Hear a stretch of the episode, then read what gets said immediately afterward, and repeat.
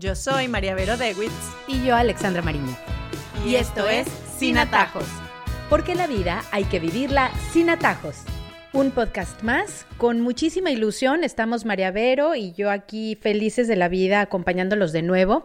Y hoy nos trae un tema que yo creo que es bien importante, que está presente en, en cualquier familia, en cualquier pareja y es algo recurrente que pasa a través de toda la vida, por lo menos mientras nuestros hijos están con nosotros, y es el poder llegar a acuerdos en la forma de educar a nuestros hijos y casi siempre suceden en temas muy puntuales que son muy importantes. Entonces, ¿qué pasa cuando papá tiene una posición muy radical frente a un tema muy específico y mamá tiene otra visión frente al mismo tema, ¿no? Y cómo es importante para el bien de la familia, de los hijos, llegar a esos acuerdos de una forma sana, que ahí el problema, eso no es lo fácil. ¿Cómo va la cosa, María Vero? Bueno, esto es un temazo, ¿no? Porque eh, es lo que en educación se llama visión compartida, es decir, cómo tenemos que llegar a acuerdos, lo que tú dices, para que frente al hijo, frente al niño, seamos una unidad indestructible. Porque los niños, como sabemos, ellos saben cuando hay una pequeña grieta, cuando papá piensa distinto que mamá, cómo aprovecharse, a quién pedirle el permiso, con quién salir a comprar eh, los zapatos porque saben que es más generoso. Ellos saben, ellos nos conocen. Entonces, requiere trabajo, requiere voluntad, requiere ceder, requiere pensar mucho, requiere querer el poder conversar sobre esto y llegar a acuerdos para que frente a nuestros hijos, no importa quién le preguntan, no importa quién acuden, ellos saben que nosotros siempre vamos a tener la misma respuesta en las cosas que importan. Obviamente no quiere decir que, que no podamos mostrar diferencia de opiniones, pero en las cuestiones de crianza, en las cuestiones que les conciernen a ellos y a su vida, nosotros estamos siempre de acuerdo y eso es muy importante. Vamos de lo general a lo particular. Uno escoge a una pareja para casarse o para hacer familia con esa pareja, pues porque parten de cosas que tienen en común, ¿no? Entonces ya ahí ya hay una batalla ganada, pero finalmente es una persona que probablemente tiene una cultura distinta, que ha sido educado de una forma distinta, porque eso es lo más probable. Así sucede y por más que pensemos en general en común, pues definitivamente hay muchas cosas que nos diferencian cuando ya convives con una persona. Entonces, en los términos generales, digamos que los acuerdos principales que hay que hacer, ¿cuáles serían? Digamos, por ejemplo, una religión, cosas así como muy generales que son importantes. ¿Qué se te viene a la cabeza? Mira, este, este tema a mí me encanta. Mis papás dan cursos eh, prematrimoniales y ellos hablan de la maleta emocional. Esa maleta emocional es la maleta que tú traes al matrimonio cuando te casas y que tienes que abrir y que viene cargada con cosas muy grandes, como lo que tú dices, como en qué religión fuiste criado, qué cultura tienes, etcétera, pero también cosas muy pequeñas como eh, si las papas fritas se comen con ketchup o no se comen con ketchup. Entonces, todas esas cosas uno las trae en una maleta, pero al momento de casarte, pues, o de formar familia, tienes que abrir esa maleta y empezar a sacar y decir, ok, ahora queremos que crear nuestra propia maleta con la que nuestros hijos pues van a andar luego a su vida, ¿no? Me encanta esa figura porque es verlo como muy gráfico, ¿no? Ya uno se hace la idea de todas esas cosas que tenemos que compartir y aquellas cosas que de repente tengo yo que desechar y que tiene él que desechar. Y ya llegar ahora, de repente, las que ustedes están oyendo este podcast dirán, bueno, pero llegamos tarde porque ya yo me casé y no estábamos de acuerdo con muchas cosas importantes. Y es verdad, puede pasar Muchas veces pasa y no es mentira que esto trae grandes problemas, sobre todo cuando empiezan a educarse a los hijos. Porque cuando somos nosotros dos nada más, pues cada quien a lo suyo y uno ve que no hay tanto conflicto, uno dice yo puedo vivir con esto. Pero ¿qué pasa cuando se empiezan a tener hijos y dice, bueno, no, pero es que yo estoy de acuerdo en que la rutina tiene que ser rígida y él se tiene que dormir a las 8? Y el otro dice, no, pero ¿por qué va a dormir a las 8? Si en mi casa nosotros eh, en la noche éramos nocturnos y era el mejor momento divertido o lo que sea. Entonces, claro, ahí es cuando empiezan a haber los desacuerdos y ya no, ya no es cómo vives tú y cómo vivo yo, tú eres nocturno y no importa, y yo soy diurna y no importa, sino cómo van a vivir nuestros hijos, ¿no? Ahí es donde viene el ceder, ¿no? El conversar mucho, el hablarlo, el conocernos, el saber, como hablábamos antes, cuál es la meta educativa de nuestra familia, qué es lo importante, en qué vamos a enganchar y vamos a pelear todas las batallas y en qué vamos a, ceder y vamos a dejar también que ellos eh, decidan los, los hijos, ¿no? Sus propios caminos. Entonces, bueno, esa maleta emocional hay que construirla, lo que se llama la identidad familiar. ¿Cómo somos nosotros como familia? Pero sí requiere trabajo y a veces la gente piensa que eso sale solo y uno ve una familia que está súper compacta, que tú ves que están compenetrados los papás y uno dice, wow, qué suerte muchas veces eso es trabajo, pero hemos crecido con la idea de que el amor, de que la familia es solo sentimiento y no requiere trabajo y es mentira, o sea, requiere esfuerzo, requiere trabajo, requiere compromiso, requiere ceder muchas veces en cosas que de repente a mí no me parecen, pero, pero que sé que es lo mejor, etcétera. Entonces, hay que hacerle buena propaganda a esta parte de la familia y no verla como algo que debería salir solo porque no es así. Creo que, y ojalá este podcast lo oigan muchas mamás que están empezando a ser mamás, que tienen bebés, y ahí, como dices tú, yo siempre he pensado que en el momento en el que nace un hijo, el primero, que deja de ser esa, esa, pareja de la que hablaba sola y ahora es una familia, porque ahí ya definitivamente te lleva el título completo. En ese instante surge como este empoderamiento en esa mujer que da a luz o que adoptó a ese bebé, porque pues sabemos que hay muchas opciones, pero se convierte en madre de un día para otro y empieza ese sentimiento de tú no sabes nada a la pareja, ¿no? Soy yo la todopoderosa o yo fui la que me preparé para ser mamá y, es importante y uno se da cuenta mucho tiempo después, como dices tú, a través de trabajo, a través de, de mucho tiempo, el reconocimiento a ese rol paterno y a que su voz vale y que sí pensamos muy diferentes, porque sí es Venus y Marte definitivamente, pero como ese consejo a esas mamás que empiezan con este sentimiento de todopoderoso, que sí es importante, pero que también hay que ceder, ¿no? Hay que, hay que respetar. Hace una semana leí un artículo que se llama Los padres cuidan igual de bien de los hijos, solo que las madres no les gusta que no lo hacen como ellas. Y yo dije, tal cual. El hecho de que no lo haga como tú lo haces no quiere decir que lo esté haciendo mal. Y qué bueno que no lo hace como tú lo haces. O sea, entonces ahí sí es distinto esto de la visión compartida, porque una cosa es estar de acuerdo en cómo vamos a criar a nuestros hijos y otra cosa es tratar de controlar cómo el otro hace las labores de papá o de mamá, ¿no? Entonces, típico, no, es que lo vestiste y estaba descombinado y entonces fue al parque con un chor azul y una camisa rosada y eso no pegaba. Entonces, bueno, ¿cuál es el problema? O sea, si a él le parece que combinaba o si a él le gustaba esa ropa, fue la primera que consiguió. O sea, ¿por qué engancharnos y por qué criticar ese tipo de cosas que de verdad no, no valen la pena, ¿no? Yo creo que eh, si queremos que la familia sea un equipo, que yo creo que es algo a lo que debemos apuntar siempre, o sea, la familia es un equipo, tenemos que tratar de quitarnos un poquito de protagonismo a las mamás. Y eso es difícil, porque eh, de verdad somos, o sea, las protagonistas, nadie como mamá, nadie lo quiere como yo, nadie lo cuida como yo, nadie lo conoce como yo. Bueno, pero es que resulta que ahí hay un papá también, que seguramente también lo quiere como tú, lo cuida como tú, lo protege como tú, así no haga las cosas como tú haces, ¿no? Y si nosotros le quitamos protagonismo a los papás, después no nos podemos quejar de la función que ellos tienen o la función que les dejamos tener, ¿no? Eso hay que entenderlo, porque en este eh, mundo con visiones feministas, machistas, etcétera, muchas veces no nos damos cuenta de que nosotras mismas somos las que perpetuamos el hecho de que los papás eh, no estén tan presentes porque no los dejamos ser, ¿no? Entonces, yo creo que sí, yo creo que la familia es un equipo y el papá tiene el mismo derecho y el mismo cuidado y el mismo amor sobre el hijo. Lo que pasa es que es distinto. A mí me encanta una, un ejemplo que ponen que cómo las mamás cargan a los bebés. Las mamás cargan a los bebés hacia adentro, hacia ellas. O sea, tú la cabeza te la pegas del pecho. ¿Cómo los papás cargan a los bebés? Los cargan hacia afuera.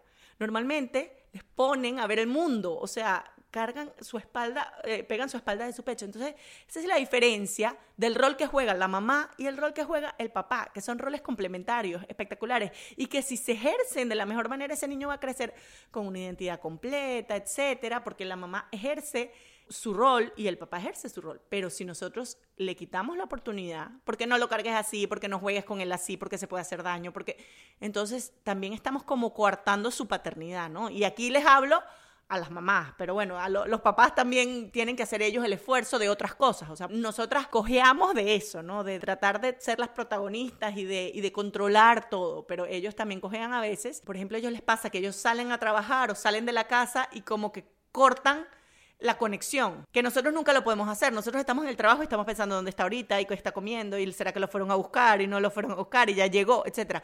Los hombres están en, lo que están, ¿no? Y entonces cortan esa conexión. Entonces, bueno, ellos también tienen que esforzarse en estar conectados y en estar pendientes. Entonces son, son cosas que también tenemos como hombres y mujeres que tenemos que trabajar. Y ojo, no quiere decir que todas las mujeres sean así ni todos los hombres sean así. Se habla de lo típicamente masculino y lo típicamente femenino. Hay mamás que pueden ser muy desconectadas, hay papás que pueden ser muy sobreprotectores, pero bueno, estamos dando los, los grandes rasgos. También me parece importante generar esos espacios en donde mamá no esté presente, en donde déjalo hacer con los niños y que se entiendan y a ver cómo lo maneja que a nosotros nos puede costar mucho trabajo y lo digo personalmente y les voy a contar una anécdota que, sucedió eh, que me pareció maravillosa.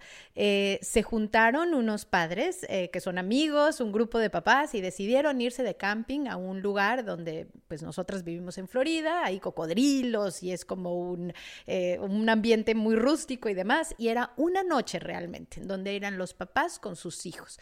Mis dos hijas se van con su papá organizados, bueno ya te imaginarás cómo yo organizé esa maleta, ese cooler lleno de comida y la cosa, porque cada mamá a su vez hizo lo suyo, ¿no? Entonces allá llegaron bandejas de, de pasta y de hot dogs y de todo para los niños. Esos niños iban organizadísimos y los papás también con lo que las mamás mandaron.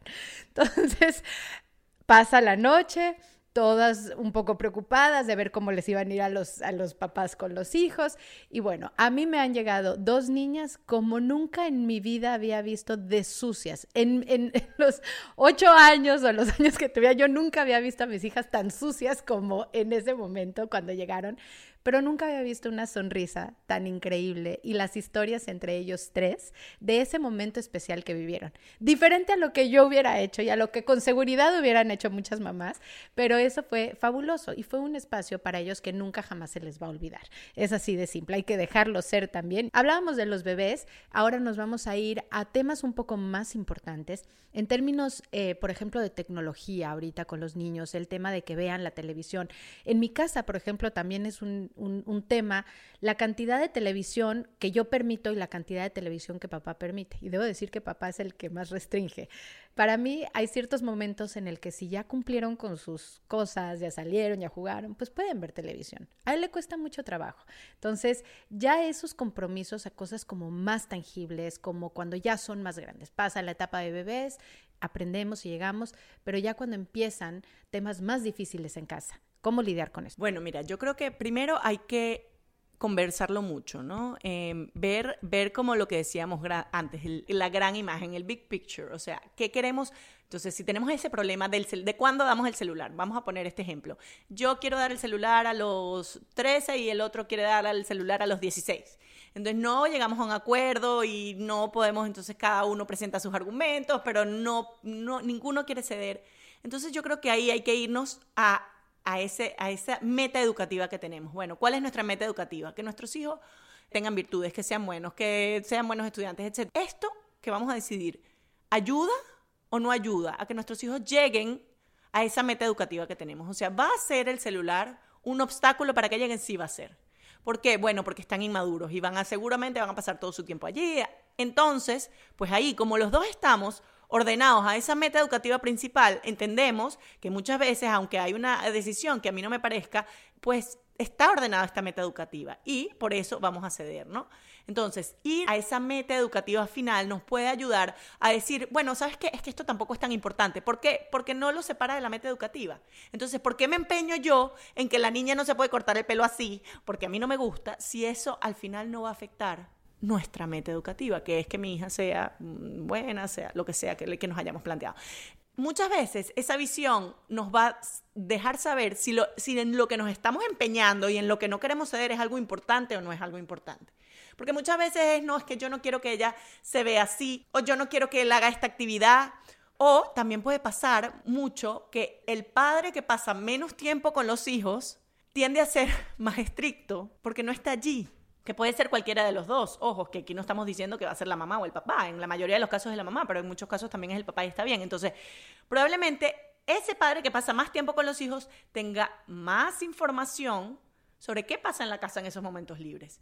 Y esto también tiene que ser valorado por el papá que no está, ¿no? Entonces, si tú le, si tú le dices, mira, excelente, me parece bien que tú pienses esto sobre la televisión. El tema es que, mira, yo estoy en la casa con ellas seis horas cuando llegan del colegio, ellas ocupan dos horas para esto, ocupan una hora para esto, después hacemos esto, yo también tengo que hacer mis cosas, entonces para mí también es una ayuda que ellas en ese rato vean televisión y yo sé que no es ideal, podemos llegar a un acuerdo sobre lo que pueden ver, por ejemplo, entonces vamos a llegar a un acuerdo sobre lo que pueden ver para que vean videos de cocina o de deportes y, y entonces lo que vean sea bueno para ellos, les enseñe, etcétera pero de repente yo como mamá necesito ese tiempo porque yo trabajo en la casa o que de verdad necesito que las niñas estén entretenidas y no puedo estar yo todo el tiempo entreteniendo.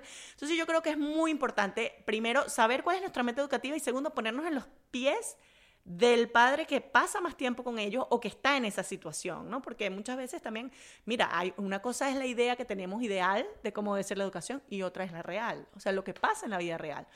Y eso lo sabemos mucho y lo dijimos cuando, cuando, lo que aprendí de ser mamá. Bueno, lo que aprendí de ser mamá es que uno puede tener muchas fantasías ideales sobre qué van a comer, sobre cómo ellos van a hacer, sobre cómo se van a portar, pero bueno, la realidad también es que a veces hay que darles comida rápida, que a veces hay que sentarlos frente al televisor, que a veces hay que darles al iPad para que se callen, es la verdad. Y, o sea, y sentimos culpa, pero no hay que sentir culpa, uno hace lo que mejor puede. Entonces, por eso digo que cuando llegamos a estos acuerdos, una cosa es lo ideal y otra cosa es lo real. Vamos a, vamos a hablar de los dos, vamos a hablar de lo ideal y vamos a hablar de lo real y hacer entender a la otra persona por qué decimos lo que decimos. Hablas de una identidad familiar y hablamos de crear una meta educativa principal. Ejemplos de esas dos, para que nos queden claros, no tiene que ser esas, pero basadas como en tu experiencia, ejemplos de eso. La meta educativa es qué quiero yo con mis hijos, qué quiero lograr yo con la crianza de mis hijos. Entonces, por ejemplo, yo quiero que mis hijos sean virtuosos, tengan virtudes. Entonces, toda mi educación, todas mis decisiones, todo va a ir en torno a esa meta educativa. Entonces, que sean virtuosos quiere decir que sean ordenados, que sean responsables, que sean generosos, que sean... De repente, en esa meta educativa no importa tanto las notas académicas, por ejemplo, porque mi meta educativa no es que sean excelentes académicamente. Hay otra familia que tiene esa meta educativa, que mis hijos sean excelentes académicamente y tengan éxito profesional. Mis decisiones entonces van a ir acorde el colegio al que van, eh, las actividades que hacen, qué le doy importancia en la casa, qué premio, qué castigo, ¿entiendes? Entonces, eh, esas metas e-, educativas pueden ser, como te digo, una es que sean virtuosos, la otra es que sean, que sean, la otra es que sean felices todo el tiempo. Si mi meta educativa es que sean felices todo el tiempo, pues entonces todas mis decisiones irán en que no sufran. Y hay mucha gente que sin querer lo tiene esa meta educativa. Entonces todo lo que les haga llorar, todo lo que los ponga tristes, no va. Entonces eh, la niñez tiene que ser mágica, eh, no pueden sufrir, etc. Bueno, cada quien tiene metas educativas distintas, pero por lo menos yo no, no critico, ojo, pero cuando uno la tiene claro es más fácil saber qué decisiones toma y qué decisiones deja de tomar en la crianza. Ahora, la identidad familiar obviamente tiene que ver con la meta educativa, pero tiene más que ver con cómo somos como familia. Entonces a mí me encanta un ejemplo que dice, lo voy a poner nuestro apellido, ¿no? Los Vareta saludamos cuando llegamos. O sea, eso a ellos se les... O los Vareta no agarramos cosas que no son nuestras. O los Vareta, vamos a misa los domingos. Entonces, eso es parte de nuestra identidad familiar, lo que somos como familia, porque cuando ellos crezcan, obviamente tienen la libertad de tomar o dejar esta identidad familiar, pero ellos se recuerdan que su familia le daba importancia a cierto tipo de cosas. Habrán otros que dirán, los Pérez no comemos carne. O los Sánchez no usamos el celular en la mesa. Yo tengo un ejemplo, por ejemplo, de lo que es esta identidad familiar que me dio mucha risa. Eh, nosotros, bueno, como somos siete, cinco niños, más papá y mamá, más etcétera, siempre como que nos pasan cosas, pues, o sea, de viaje o cuando salimos, o bueno, también tenemos un poquito de mala suerte a veces. Entonces me dio risa porque nos fuimos de viaje para México y las maletas no salían, o no me acuerdo, estábamos ahí como complicados. Y mi hijo de 14 años se me acerca y me dice, bueno, mamá, es que esto es típico que nos pasa a nosotros, o sea, esto es típico de los baretas, que no nos salgan las maletas. Si no hubiese pasado esto, no fuéramos nosotros. Y claro, me dio mucha risa porque nunca habíamos hablado de esto, pero él ya identificó que esto era algo como típico de nuestra familia, ¿no? Que siempre había algo que nos pasaba de mala suerte. O sea, ¿cuántas reglas o cuántas tradiciones? Porque la identidad familiar se nutre de todo eso. Por ejemplo, las tradiciones familiares de los viernes comemos pollo frito o hay otros que tienen la tradición del cine familiar de los sábados. O sea, qué lindo crear una identidad familiar nutrida de estas reglas, de esta manera de ser, de estas tradiciones, de cómo nos tratamos y que ellos sepan que ellos sepan cómo es su familia, cómo somos. Y además así encuentran respuesta a lo que ellos son también. Que yo digo nuevamente, no es cortarles la libertad, o sea, no es decirle, no, aquí todos montamos bicicleta. Bueno, y si a uno no le gusta, hay que respetar que no, que no le gusta, ¿no? Entonces sí cuidar que esta identidad familiar eh, los incluya a todos, ¿no? En algo que de verdad a todos nos guste y que todos nos sintamos. Y de ahí que esas son las cosas que hay que tomar en cuenta para llegar a los acuerdos y crear en conjunto sí vale la pena sentarse a hablar y las ocasiones en las que hay una discusión entre padre y madre, pues son las ocasiones precisas para crear justamente esta identidad familiar y esta meta educativa. Entonces así llegamos a las conclusiones. Se fue rápido porque el tema es muy interesante, pero bueno, vamos a hablar entonces de lo que tocamos en este podcast. Hablamos de la maleta emocional, cómo todos llegamos con esa maleta emocional que abrimos y que tenemos que ir sacando poco a poco a través de trabajo, entre pareja, de mucho tiempo no es que a la semana de casados ya todo se organizó y todo quedó, no, es con mucho tiempo, pero sí trabajándolo. Buscar una identidad como familia, ahorita volvemos y retomamos al final este tema, la diferencia entre papá y mamá, no engancharse en cosas pequeñas, sino quitarse uno el protagonismo como madre y darle el valor al papá, que también es responsable, y justamente para que se haga responsable, para que quiera ser partícipe de esa educación. Crear espacios para que cada padre se desempeñe sin el otro, eh, esto es importante, em, y crear una meta educativa principal y así es más fácil identificar si las discusiones son importantes o no. ¿Cuál es la meta educativa? La más importante. Si la familia, los hijos se van a educar en valores, si se van a educar como académicamente importante, que sean buenos estudiantes, si simplemente queremos que sean felices por encima de toda la cosa, identificar esa meta educativa. Y bueno, yo creo que es importante decir que esta visión compartida, la meta educativa, la identidad familiar, no importa qué situación familiar tengas y en qué situación familiar estés.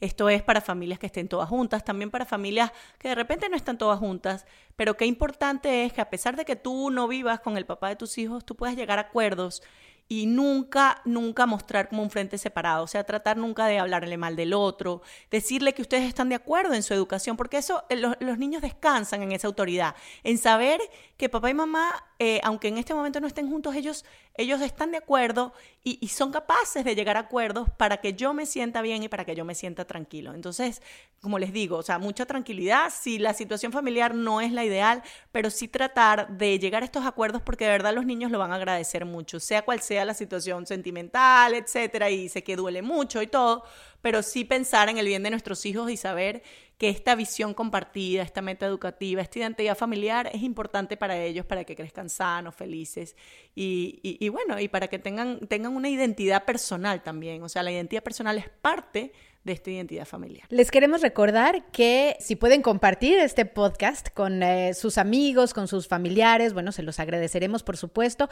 Recuerden suscribirse en las plataformas de podcast favoritas para que siempre les avisen cuando tenemos un nuevo podcast y sigan escuchándonos. Lo hacemos con mucho cariño para todos ustedes y también que tenemos un correo electrónico al cual nos pueden escribir. sinatajospodcast.gmail.com Yo soy Alexandra Mariño y yo María Vero de Witz. Y esto es Sin Atajos. Porque la vida hay que vivirla sin atajos.